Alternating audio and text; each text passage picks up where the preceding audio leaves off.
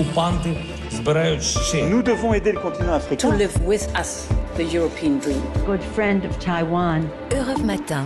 La revue de presse internationale nous emmène d'abord en Algérie ce matin. Bonjour Nour Chahine. Bonjour. De quoi traite la presse algérienne ce matin? Eh bien, du lancement du recensement du cheptel algérien, une démarche qui vise à créer une base de données numériques sur cette richesse animale, rapporte le courrier d'Algérie.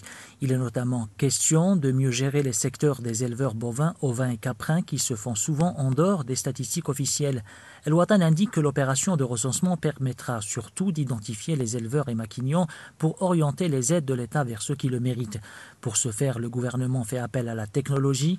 À terme, chaque animal recensé sera doté d'une puce électronique, nous informe Horizon.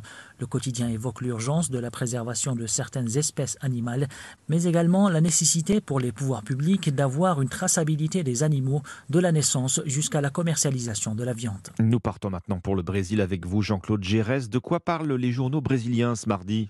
Eh bien, de la première interview télévisée de Rosangela Lula da Silva, dite Janja, épouse de Lula et donc future première dame du Brésil. Cette sociologue de 56 ans, rappelle le site UOL, est militante du Parti des travailleurs depuis plus de 30 ans. Elle a joué un rôle important dans la campagne électorale de son mari. Poder 360 souligne même qu'elle a parfois dérangé par sa manière désinvolte d'exprimer ses opinions politiques.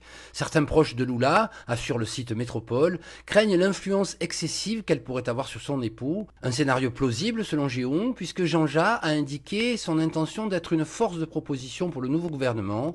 Elle entend en particulier mettre en lumière certains sujets comme la violence contre les femmes, le racisme et la lutte contre la faim. Nous voici enfin au Maroc avec vous Alexandre Blanc. Que trouve-t-on ce matin à la une de la presse marocaine? La fabrication de drones militaires. Le gouvernement a fait savoir qu'il souhaitait développer son industrie de défense en assurant la fabrication sur le sol marocain de ces armes volantes chargées de mener des opérations de renseignement, de surveillance et d'attaque. Le média en ligne H24 détaille la stratégie de l'armée.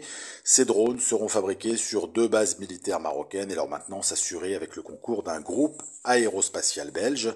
L'annonce Média 24 le rappelle fait suite à la signature par le Maroc d'un accord militaire avec Israël, Tel Aviv s'engageant à lui transmettre ces technologies, une assistance qui permettra au Maroc, c'est le quotidien L'Opinion qui s'en félicite, d'entrer aux côtés de l'Afrique du Sud et du Nigeria dans le club très fermé des fabricants africains de drones de guerre. Merci Alexandre Blanc, merci à nos correspondants. 6h54.